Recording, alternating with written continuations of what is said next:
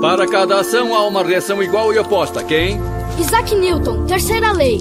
Como isso se aplica à natureza humana? Alguém? Sean?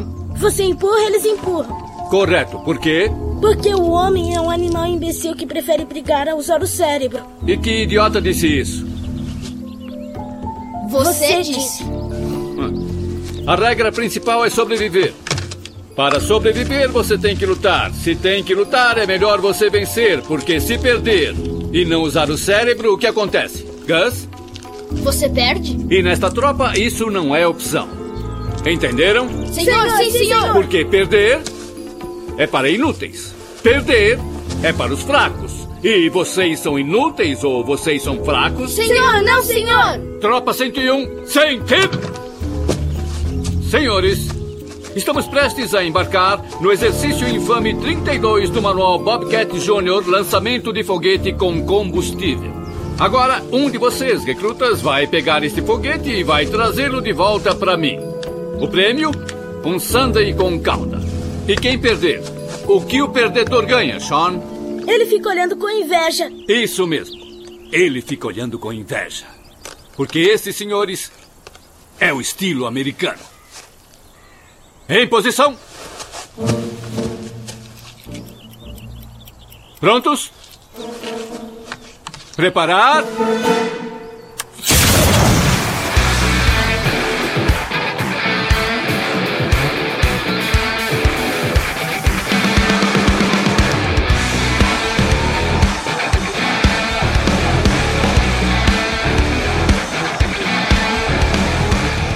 Galera, tudo bom? Sejam bem-vindos à sexta edição do Psych Office, o podcast do Psych BR. Eu sou Henrique Pérez e hoje vamos discutir o sexto episódio de Psych, Weekend Warriors, ou no Brasil, Guerreiros de Fim de Semana. Para debater esse assunto, temos direto do Rio Grande do Sul o poderoso chefão Ervin. Fala, Ervin. Fala, meus queridos, e aí, como vão vocês? Olha só que apresentação decente dele dessa vez, né? Direto de Minas Gerais, temos um novato aí, Eduardo Cordeiro, mais conhecido como Jacob do Crepúsculo. Fala, Eduardo. Olá, pessoas, muito obrigado por essa oportunidade. E direto do Rio de Janeiro temos o Ronald McDonald Carioca, Gabriel Amaral. Fala, Amaral. Eu não sei, o meu Ronald McDonald não tem voz, né? Mas eu ia imitar, mas não tem voz. Né? Mas e aí, galera? Bom, se você não sabe, tem uma compilação de CDs do Ronald aí. Se você quiser cantar alguma música dele, Ah, eu passo. melhor. Muito bem, vamos discutir o sexto episódio de Psyche. Mas apenas um adendo aqui, né? Pra quem tá sentindo falta da voz do Lucas e do Neto, que são os membros recorrentes aqui do programa. Eles tiveram um pequeno contratempo aí, não puderam participar hoje, mas agradecer a presença de todos os que estão presentes aqui para nos ajudar com o programa.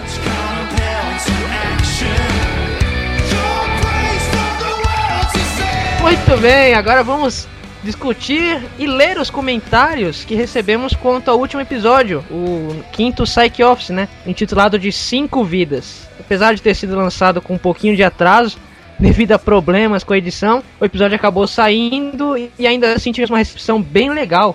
É, quem começa falando e dando um comentário muito legal é a Hanna de Oliveira. O que ela diz aí, Gabriel? Olá, rapazes, tudo bem com todos? Tudo bem. Estou bem, tô bem. Tô bem Vo- também. Todo mundo bem?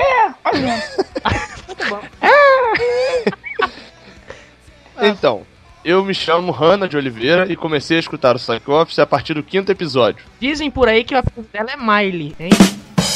Putz, grilo, você não. Meu Deus do céu! Fica travando, cara. O cara, o cara se mostrou um, um fã aí. de- Estou achando muitíssimo interessante. Ao escutar os comentários dos episódios, fico dando risada sozinha. Detalhe. Achei por acaso o blog e escutei todos no mesmo dia. Assisti pela primeira vez um dos episódios da série na Record, porém deixei de lado por um período, mas de vez em quando procurava para assistir um completo, mas nunca deu. Comprei os DVDs das cinco primeiras temporadas e estou tentando assistir. Consegui ir até a terceira temporada. É muito legal as curiosidades que vocês passam aos ouvintes. Continuem a reavivar essa série tão bacana e tão cheia de detalhes. Observação. Quando assistia os episódios, depois tentava ficar observando as coisas e as pessoas. É isso aí. Um grande abraço e obrigado. De nada. Olha que legal esse comentário, né, cara? Porque É, é- essa é a, a essência do Psych Office, foi por isso que ele nasceu, né? Sensacional. E ela fala, né, que acha interessante de escutar os comentários dos episódios. O intento do programa é esse, é levarmos uma, uma, uma visão diferente dos episódios de Psyche, né? Com bom humor, foi o que falamos também no episódio passado. Que bom que ela está curtindo, paciência ela tem para escutar os cinco no mesmo dia, isso nem eu conseguiria. Então, muito obrigado, Hanna, pelo comentário e continue nos ouvindo, tá bom? O Rafael deixou o comentário então no iTunes, né? Lembrando você também, dá fazer aqui um adendo, se você tem um dispositivo da Apple aí, hum, não esqueça de deixar seu comentário lá na, na iTunes, que ajuda a gente a subir lá nas categorias, né? Para mais pessoas ah, souberem do, do nosso podcast lá na iTunes. Ele deixou o seguinte comentário: Muito bom, o melhor para o fãs de site. É verdade, muito obrigado, Rafael, pelo comentário. E é bem isso que você falou também, né, Erwin? É, ajudem a gente nos avaliando no iTunes, porque a gente acaba crescendo ali na iTunes Store, mais pessoas vão ter conhecimento do programa e, e também ajuda o- a, a fazer com que o nosso trabalho seja reconhecido, né? Quem também comenta é a Jéssica. Eduardo, lê o comentário dela. Então a Jéssica comentou assim: Estou adorando. Nesse episódio em particular, a trilha sonora está show de bola. Rock Balboa, Daft Punk, Avril Lavigne. Vocês estão de parabéns. Ah, e obrigado pelo prêmio, Lucas. Risada.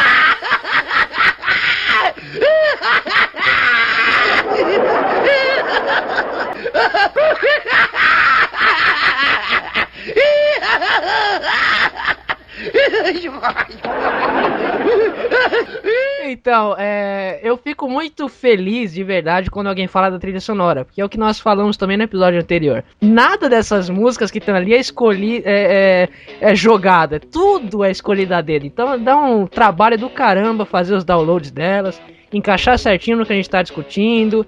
Então, uma das partes mais trabalhosas na pós-produção é encaixar certinho as músicas e até pegar umas músicas boas. Quem comenta também é Ana Luísa. Ela diz o seguinte: excelente episódio, muito divertido e interessante como sempre.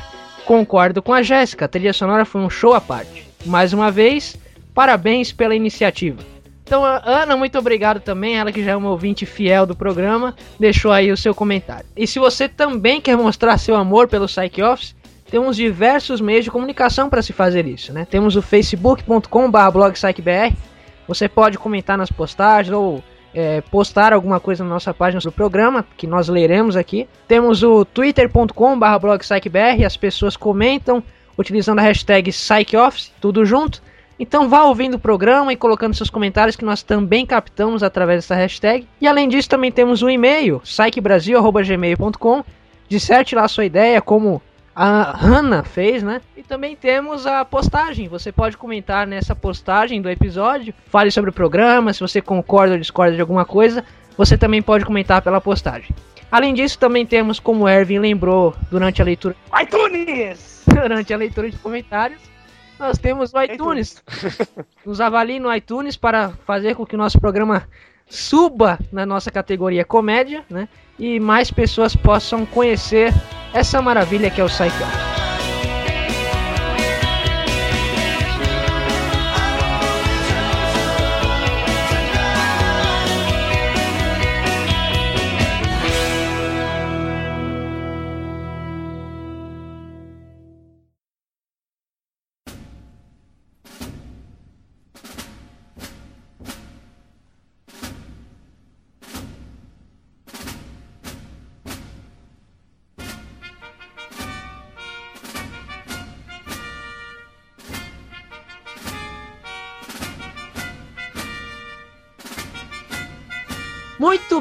Vamos discutir agora o sexto episódio de Psyche, Wicked Warriors.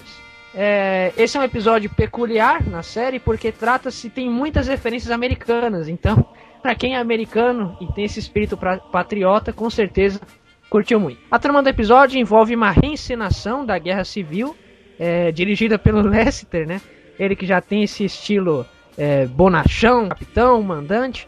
Ele está comandando uma reencenação da Guerra Civil até que um assassinato acaba acontecendo no local. É, o que era para ser uma bala de mentira acabou acertando de verdade um dos atores dessa reencenação. E aí a, a trupe começa a investigar o que aconteceu e quem é o responsável pela morte desse rapaz. A barba do Les parece um gambá. O episódio começa com o já tradicional flashback. Dessa vez, é, fica mais evidente o quanto o Henry ele é maldoso com o Sean, né?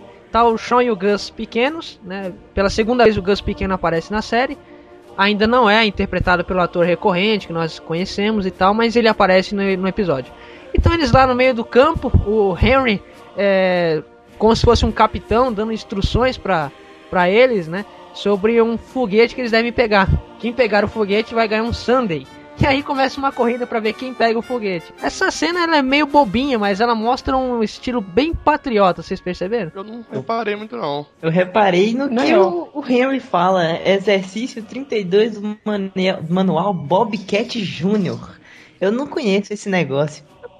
O único manual que eu conheço é o Ned, né? Mas já acabou faz tempo. É, Eu,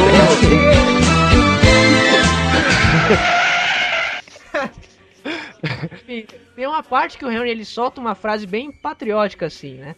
E aí eles começam a correr atrás do foguete que o Henry acaba trapaceando e pega pra ele, né? eu, eu talvez tenha perdido algumas referências dessas aí, porque eu assisti. Só assisti no áudio original. Eu não assisti dublado, então, por exemplo, essa do, do Bobcat eu não, não, não percebi no áudio original. Mas a questão do patriotismo na cena inicial tem. Eu falei que não percebi muito, mas tô lembrando que agora que tem a questão do, do Henry falando, esse é o estilo americano, esse é o homem americano. Que, que ele até na hora que ele cita do, do Survival, né? Exatamente. É, foi por isso mesmo que eu notei que rola o patriotismo na cena, né? Ele fala que é o estilo americano. E aí a, a, a cena já avança para os dias atuais, com o Sean e o Gus eles indo sentar ali no meio da, da mata ali para observar os ensaios da Guerra Civil, né? Que é dirigida pelo Lester. E aí a, a cena, eles estão observando, o Sean até fala que eh, deveriam cobrar ingressos para assistir o ensaio porque é muito mais divertido do que a reencenação em si, né? E aí a gente vê o, o Gus fazendo citação a History Channel, o Sean ficando possesso, falando pra ele assistir canal de esporte. mas o Gus ele tem muito dessa vibe, né? ESPN, cara. ESPN, por favor. ele- não, ele falou que canal de esportes na versão dublada, então. É, não, na, na versão legendada ele fala. é, eu pensei é, ESPN também. o, o Gus fala. Muscum? What the hell is a muscum? It was a very common name of the era. History Channel. E aí o Sean já responde. ESPN, Gus. Channel 206. I'm begging you. Mas é muito do, do perfil do Gus se interessar por essas coisas meio inúteis. Vamos falar entre aspas, né? Porque faz parte da história americana. Mas o Gus ele é conhecido por ter conhecimentos inúteis, entre aspas, né? Tipo um campeonato de soletrar. Exatamente. Quem é que se interessa por essa Eu tenho vontade de participar ainda. Ah, Achamos um que se interessa aí, ó. Soletrando.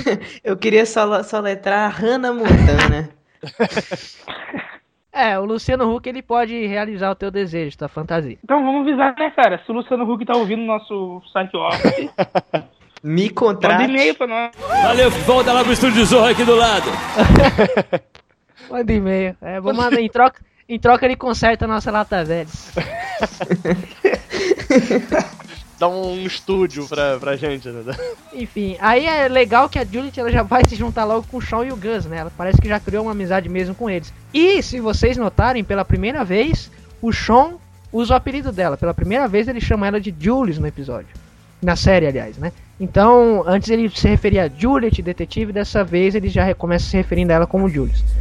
Eles estão ali vendo o Lester todo agitado com a ensinação, todo mundo não seguindo as ordens dele como ele quer, né? Ele apontando falhas pra tudo quanto é lado. Até que ele nota que um cara que tá ali deitado, é, ele supõe que o cara tá dormindo de novo nos ensaios, ou na verdade ele tava morto, né? E isso já chama a atenção de todo mundo. Uma coisa que me chamou a atenção também foi que o, o Les falou de um, de um tal tataravô dele. É. Muskel. Sei o que. Eu não entendi muito bem, não. É, ele fala que esse cara ajudou na- numa guerra, né? o- É Muskel de Lester, uma coisa assim. Que até é, rola até uma menção depois lá na frente, né? O Shawn falando com a mulher. E o Lessie tratava todo mundo como sempre trata, né? Que, ah, tá fazendo errado, que não era assim. Lá no ensaio, né? Que estavam. Tava, ele xingou, foi grossa com a mulher lá. É o, O padrão. jeito do, o o jeito padrão. do, do Lessie de sempre. É o padrão, é. Esse é o dia que ele acordou de bom humor. O dia que deram café certo pra ele. O Né? dia que deram Fruit é. Loops. Lester não tem cara de comer Fruit Loops. sinto não precisa ter cara, não. Imagina ele com leitinho lá e o Fruit Loops na. Querendo pegar o prêmio, hã? Isso nunca vai acontecer. Virando a caixa pra pegar o prêmio. E aí já pula pra uma cena que tá todo mundo reunido, a chefe tá ali dando instruções, tem bastante gente que tava presente na reencenação da Guerra Civil, tá ali como testemunha, né, para ser entrevistada, e a chefe e o Les estão ali com um mapa é, de todo o planejamento que seria da reencenação, né. O, rende uma cena legal que o Les ainda tá usando aquele bigode e cavanhaque escroto dele, né, que a Les, que ele até fala que é ruim de tirar, que a cola demora para sair, mas na verdade ele que quis ficar com aquela porcaria na cara. E a chefe manda ele tirar, ele tira com a força que fica até dá até agonia em todo mundo.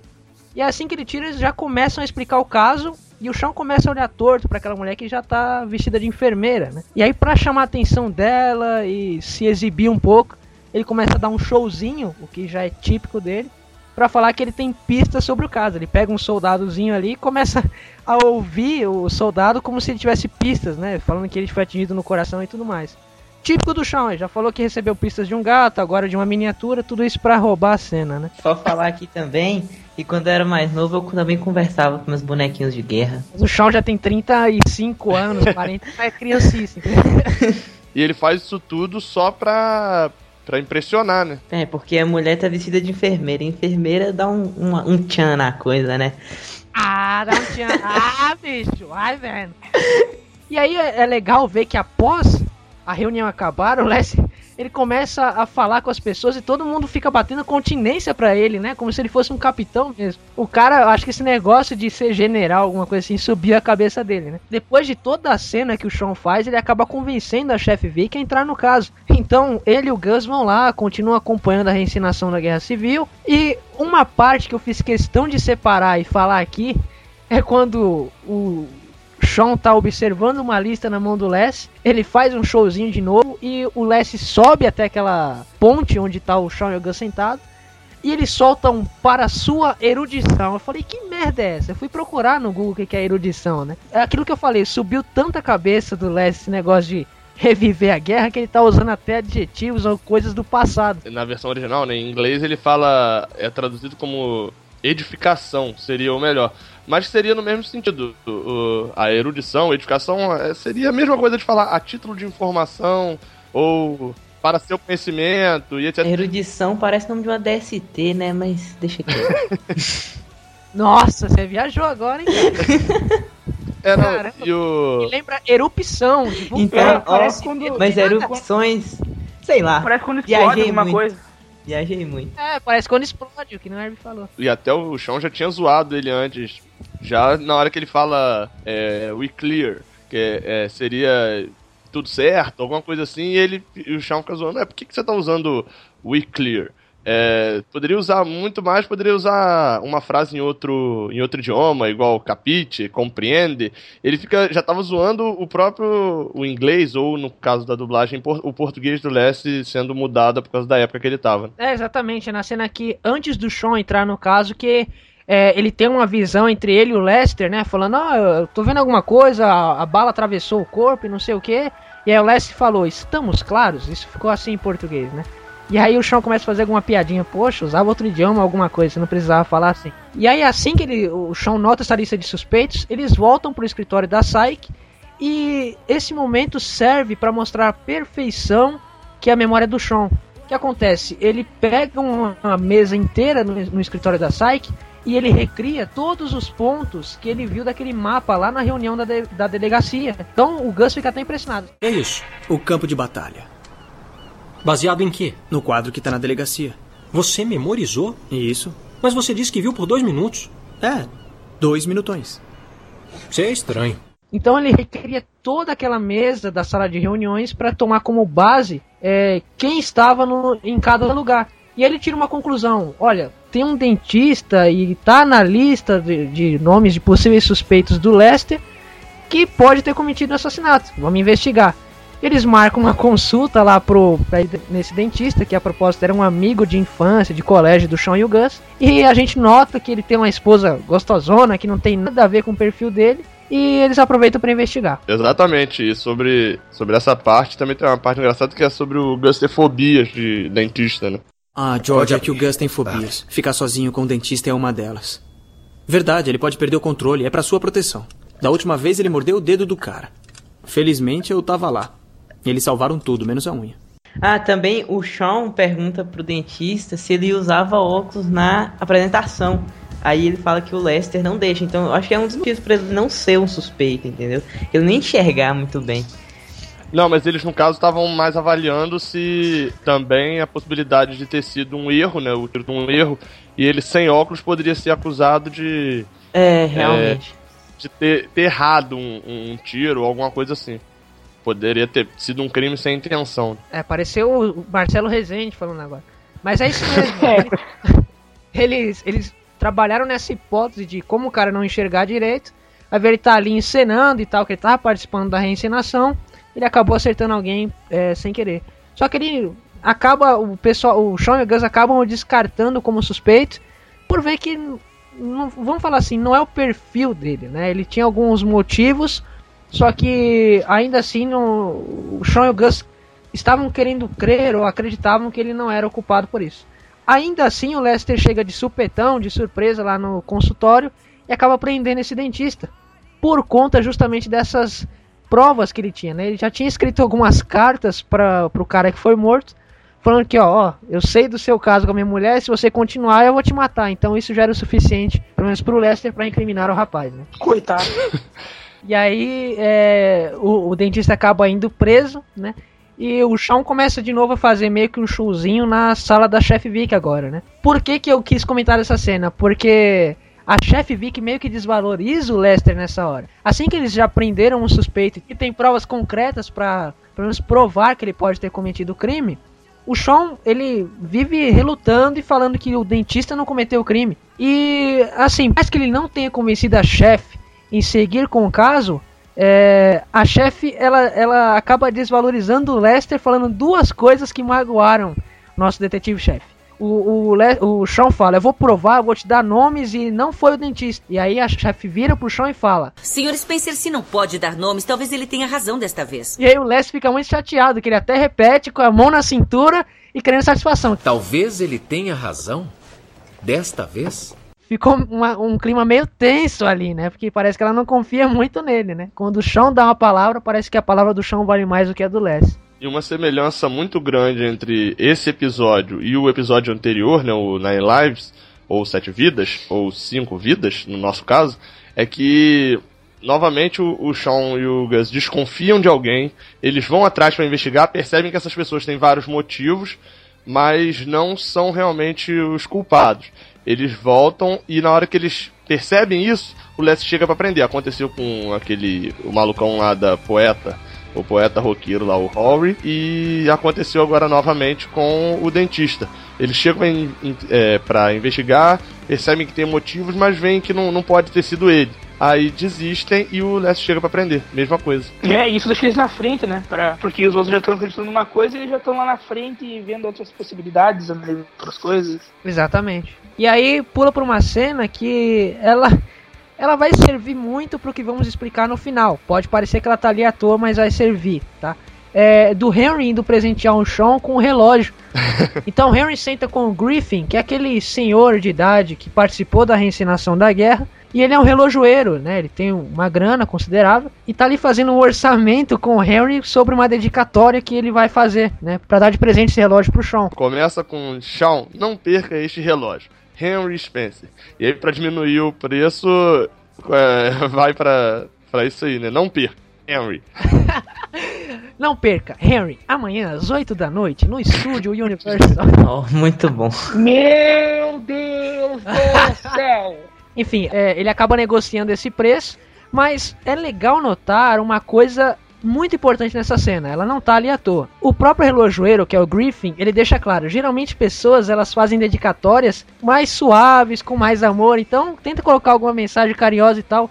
E esse não é o perfil do Henry, tanto que ele foi direto ao ponto, ele não falou com amor nem nada, entendeu? Ele achou isso muito meloso. E isso mais pra frente nós vamos explicar o, o, o peso dessa cena. É, mais pra frente, depois dessa cena do Henry com o relógio, é, o Sean mais uma vez invade o escritório do Gus, né? Chega aquela mulher já que falou do gato dele que tinha que tava doente, acho que no episódio 2 ou 3. A mesma mulher invade, chega no escritório do Gus e fala que é, tem um coronel que foi recepcionar o Gus, precisava ver o Gus. O coronel crocante. Crocante. Que o chão parece vestido com aquela roupa de época, né? E aí ele novamente tenta convencer o Gus a participar do caso. O Gus tá começando a relutar menos. Não sei se é porque esse assunto até que interessa o Gus, mas nesse episódio ele não foi tão chato, em, em momento nenhum ele foi chato o suficiente pra aceitar ou não o caso, né? É, acho que o Gus já tá se adaptando melhor a isso.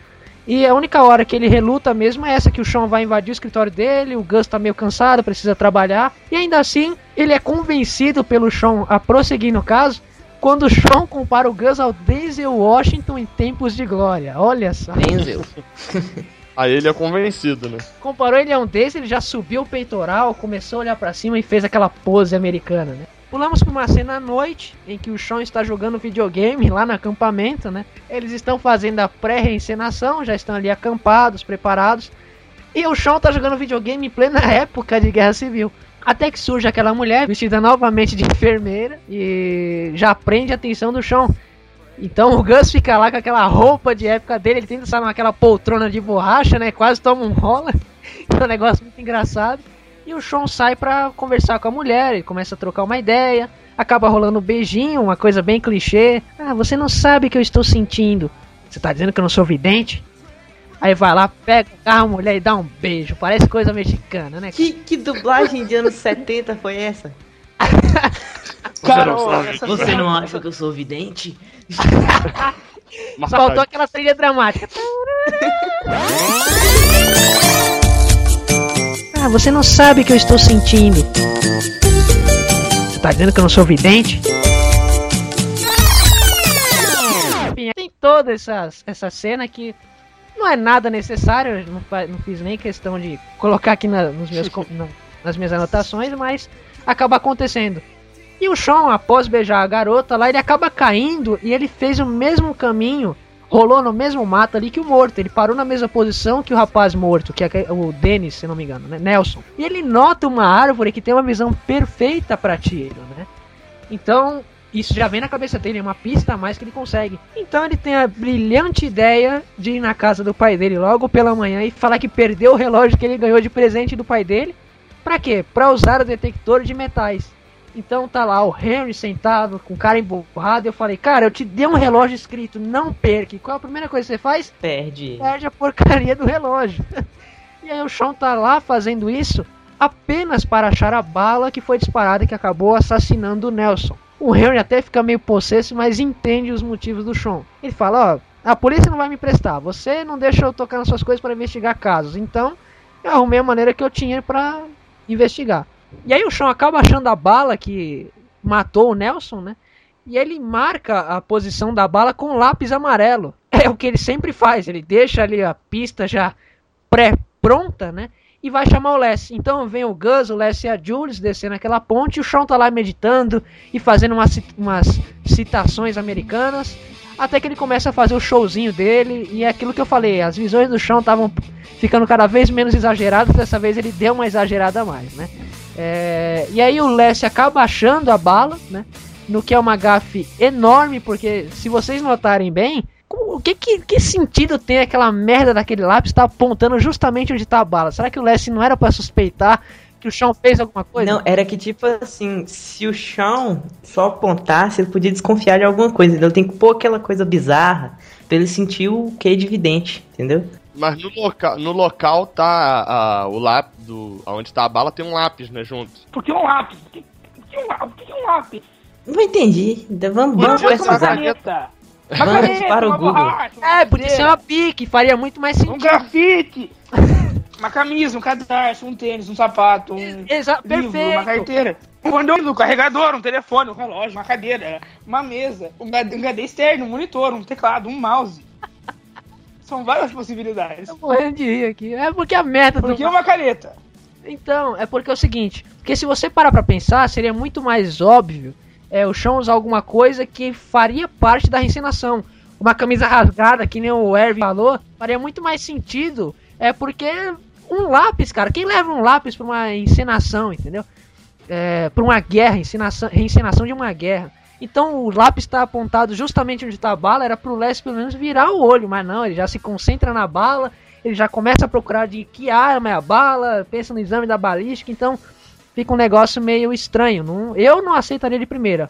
Mas eu sei que os caras querem ganhar tempo, não dá pra ficar explicando essas coisas, né? E nessa cena do, do Henry ajudando o Sean, então tem uma parte interessante que, lógico, é, a primeira é mais uma vez o Henry ajudando o Sean num caso, né? Como o Neto sempre gosta de falar, que o Sean não seria nada sem o Henry.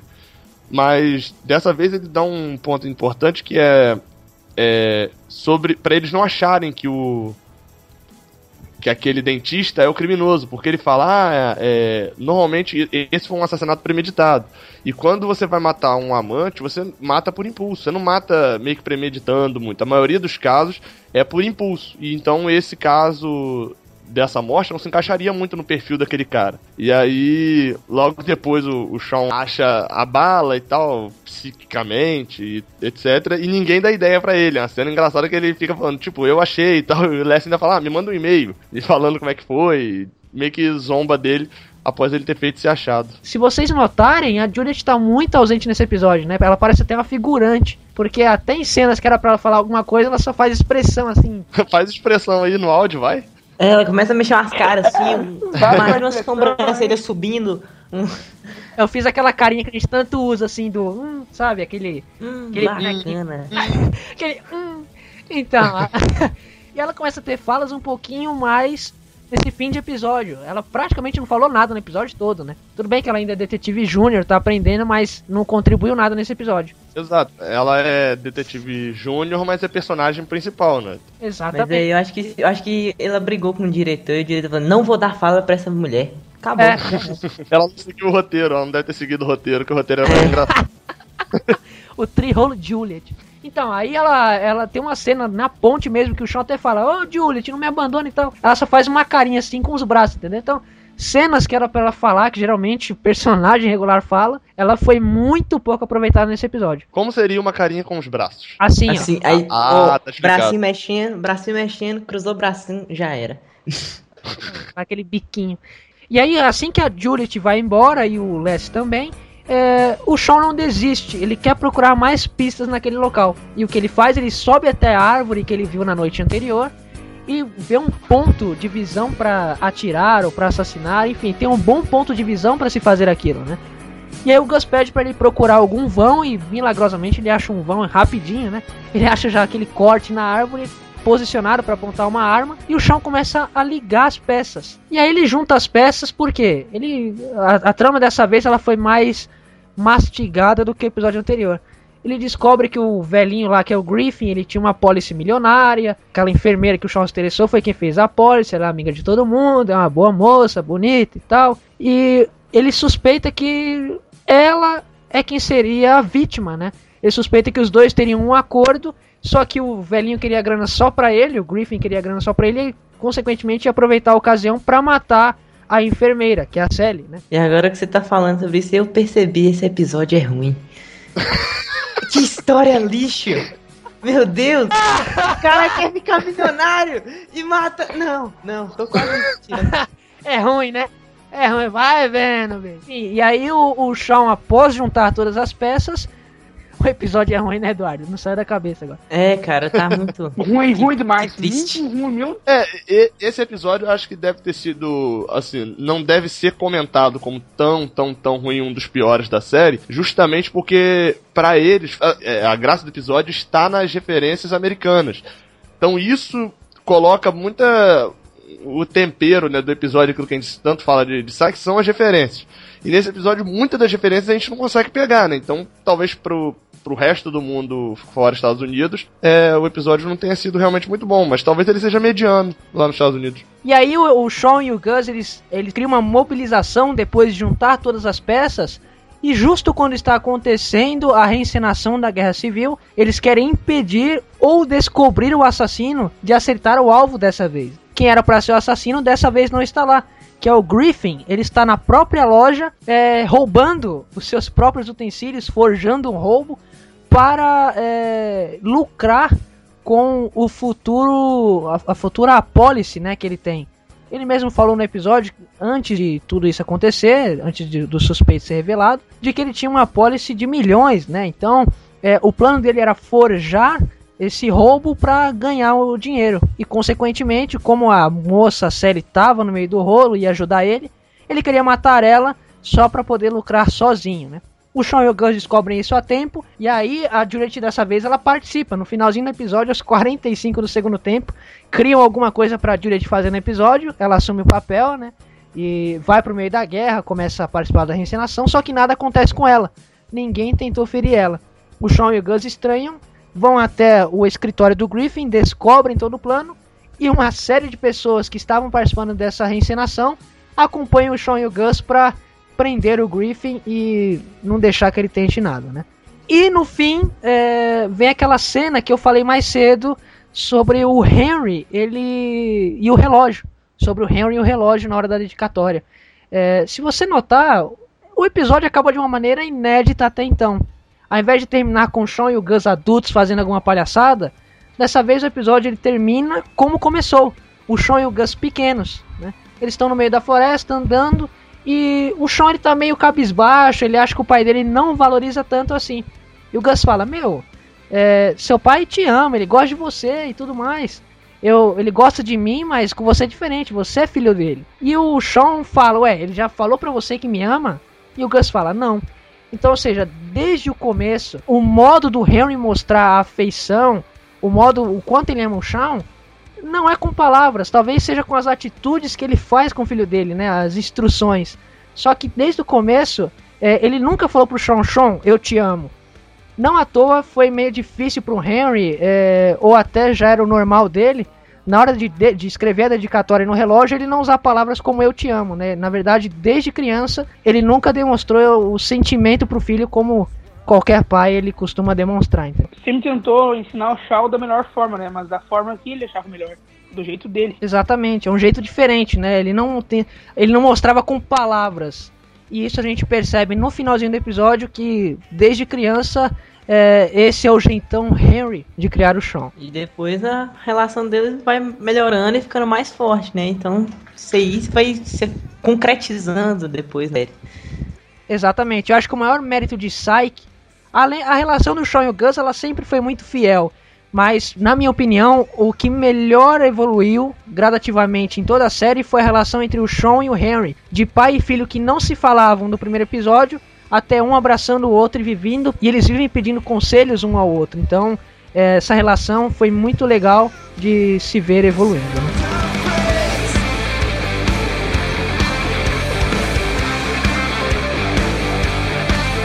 Muito bem, então encerrada a discussão sobre o episódio, vamos agora para as curiosidades sobre esse episódio. Não muito bom, mas fazer o que acontece. Então tá. O episódio foi exibido dia 4 de agosto de 2006 e foi assistido por 4,76 milhões de pessoas nos Estados Unidos. Foi o segundo episódio de maior audiência da primeira temporada, perdendo apenas para o episódio piloto, mesmo sendo muito ruim. Eu acho que isso deve ser é alguma época dos Estados Unidos comemorativa, assim? Ou não? por se tratar de. Não, é essa, de, esse, esse monte de pessoas que assistiu é por causa do, das referências patriotas, né, cara? É meio... Mas não foi nenhuma época, podia, podia ser até um especial, né? Uma época aí americana que fosse. Na verdade, o 4 de julho e o 4 de agosto, né? O 4 de julho é o dia da independência dos Estados Unidos. Então esse episódio foi lançado um, exatamente um mês depois da comemoração da independência dos Estados Unidos. Não da, da própria independência, mas da comemoração anual de independência. E os americanos valorizam muito isso. Pois é, eu acho que até por isso, né? Por ser, ser, ser um episódio especial, assim, ter bastante referências americanas, teve uma boa audiência por causa disso. É, outra curiosidade é que o título do episódio ele é uma referência aos reservistas do exército americano. Como eles não eram chamados para os combates e os treinamentos, eles ficaram conhecidos apenas como guerreiros de fim de semana. O que é uma clara alusão ao Sean e o Gus, nesse episódio.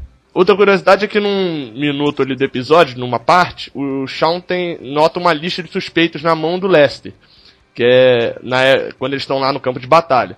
E com exceção do George Cheslow, né, que é um dos suspeitos entrevistado pelo Shawn Gus, que tem uma participação no episódio, todos os outros nomes que estão ali na lista são de membros da equipe de produção da série. E isso já mostra o quanto eles usam essas pessoas, assim, esses nomes. É, o próprio criador da série aparece em alguns episódios, aparece naquele. no penúltimo episódio, se eu não me engano, como, como um dos monstros. Então eles usam bastante referências da própria galera da série, assim como foi citado também no último do Three Hole Punch, né? E a gente vai colocar também, é, vai até colocar o print desse minuto, né, dessa imagem lá nos links relacionados do episódio. E outra curiosidade é que o Gus cita Tempo de Glória no episódio. Peter Michael Goetz, que interpretou o personagem Griffin Mahoney, mais conhecido como assassino do episódio, participou do filme, que foi estrelado por Denzel Washington. Tá aí a referência também ao Denzel Washington, né?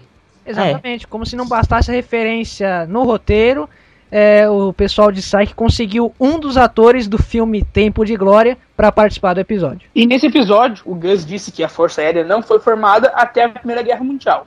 Mas na verdade, ela ainda não existia até mesmo depois da Segunda, da segunda Guerra Mundial, lá em 1947. É, isso é mais um, um, erro cronológico, vamos assim dizer, né? Não, não é que tá errado, mas é que ele tinha uma, uma base melhor para citar isso, entendeu? É, ele não. Ele, é a mesma coisa de você falar, ah, a televisão não foi criada na, no século XVI. Beleza, ela só foi criada no século XX, mas você poderia ter dito que no século XX, não está errado, né? Mas ele poderia ter contextualizado até melhor, dizendo que foi só depois da Segunda Guerra Mundial. Mais outra curiosidade, né, que quem sabe pode ser considerada até como um erro, que no meio do episódio, quando Shaw e Gus caminham sobre a ponte para encontrar o Lessie no campo, é possível perceber alguns caminhões da produção perto das tendas que estão montados do lado de onde ocorre a cena, entendeu? Acho que isso foi, pode ser um erro de gravação ou só uma curiosidade mesmo que colocaram. É, algumas vezes acontece o que o Amaral já deixou claro é, em episódios passados do Psych Office. A produção de Psych ela era um pouquinho mais precária nos primeiros episódios. Então vai ver foi uma falha ali de esconder ó, a equipe de produção ou é, equipamentos de produção e acabaram vazando é, no episódio. Também é citado no, no episódio um livro, na, numa cena em que eles estão. É, já tá no final já, a Jules e o, o Gus e o Shawn estão ali se preparando, a Jules vai entrar no, na cena de batalha, etc. E aí o, o Shawn brinca dizendo que não, não leu o manual de nada, que o Gus leu, e que. E o Shawn fala, ah, cara, eu li. Ele fala mais ou menos assim, né? Eu li Guerra e Paz, e isso já é muito mais fácil do que ler esse manual. Esse livro, Guerra e Paz, é um romance escrito por um, um russo chamado Liev Tolstói. E ele foi publicado na, no século XIX, mais ou menos no meio do século XIX. Mil, aqui a data precisa é 1865. E foi uma, ele foi publicado seguidamente por quatro anos numa publicação lá da época. É, e ele fala da história da Rússia na época de Napoleão Bonaparte, das guerras napoleônicas e tal, lá na Rússia e a, o, o, detalhe, a quantidade de, de, detalhes que eles têm de, da, da psicologia, né, do psicológico do, dos personagens do, do livro, o realismo exacerbado, é, acabam colocando esse livro como um dos mais. Ele é um dos mais é, icônicos né, da literatura mundial. Ele é, ele é até dito como uma das maiores obras da história da literatura mundial. Então é interessante a gente é, ver o link que o Sean faz com esse livro. Se, eu não sei, mas pode ter até que tenha virado série, né? Porque ele cita até episódios também na hora. Mas aí, esse livro que fala sobre guerra, ele que leu esse livro, então ele já tinha um manual de guerra já, né?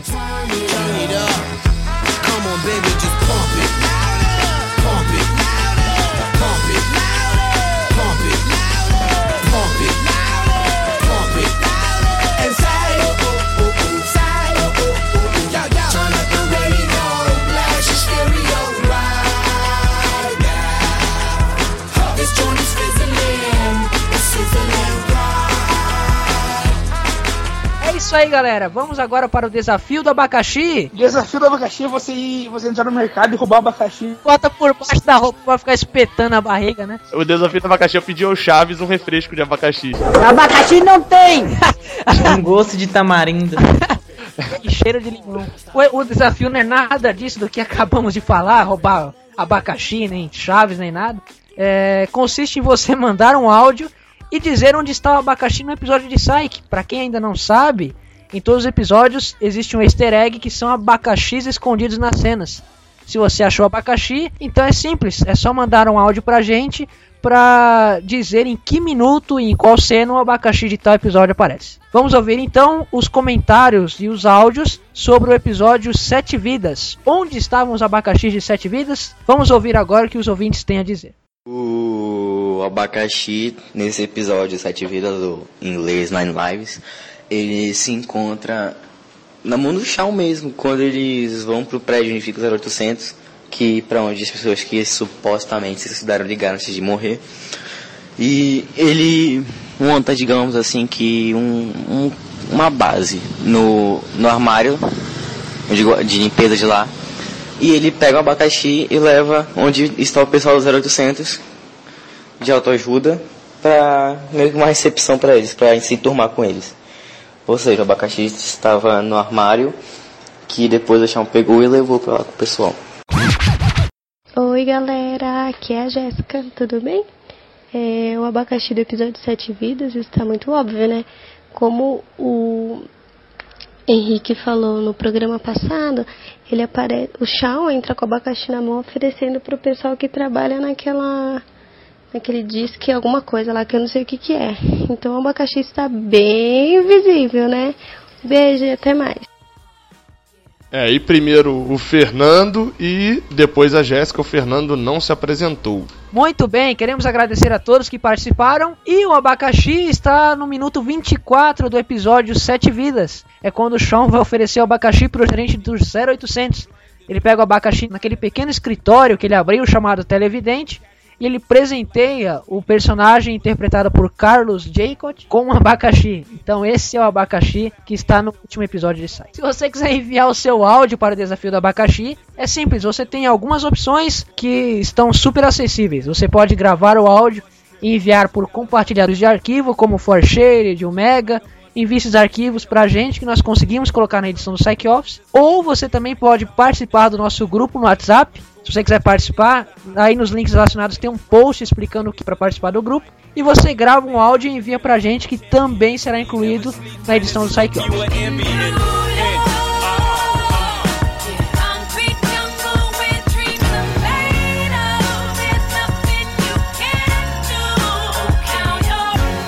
Muito bem, chegamos ao final de mais um Psych Office, sexta edição já. Queremos agradecer a presença do Ervin. Muito obrigado, Ervin, pela sua cordialidade. Alô, galerinha, muito obrigado por ter acompanhado esse, esse podcast aqui pra você no seu celular, no seu computador, no seu micro-ondas, na sua geladeira, enfim. Aonde você ouviu, muito obrigado.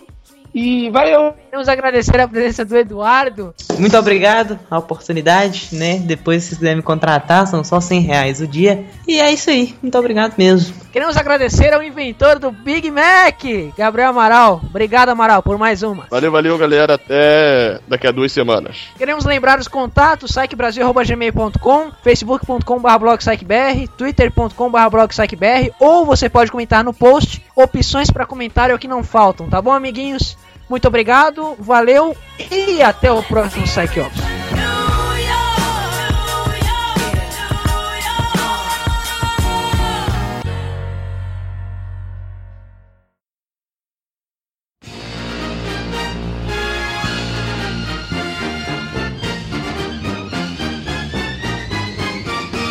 É, pra quem está sentindo a voz do Ernesto Agapito e do Tá Lucas. sentindo falta da voz? Você falou que tá sentindo a Sentindo a voz. voz. E olha só, eu já tenho orgulho de falar, mãe, eu tô no site da Apple, então continue me ajudando nisso. Melhor, é, é, olha, eu sou. Eu sou sócio dos. Não, não dá mais pra ser sócio do Steve Jobs, porque, né? Hip, é hip. É, É, não, né? A Hannah fez, né? E antes daquele show, enfim, essa piada já tá mais que saturada. E também Caraca, agora que eu entendi onde tá aquele show. quem pegar o foguete vai ganhar um Sander. Um, um, um Sander, né? Vamos lá, vamos seguir o jogo que eu quero ver o, o jogo aí. Seguir o jogo que eu quero ver o jogo. é, tá certo. E após a reunião, Muito bem, né? Agora tá. e após a reunião, abriu um zíper no microfone, cara.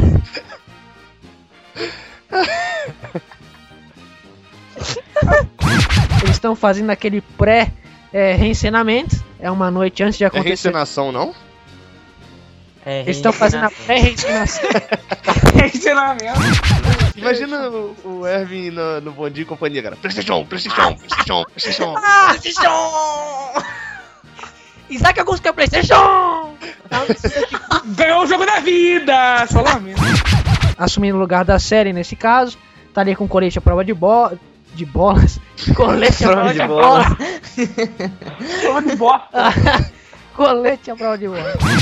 Ervin, muito obrigado, Ervin, pela sua cordialidade. E aí.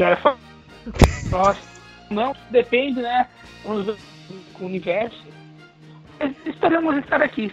O que não dá pra entender nada, cara. Agora, Tá agora, o que, nós- o que nós entendemos?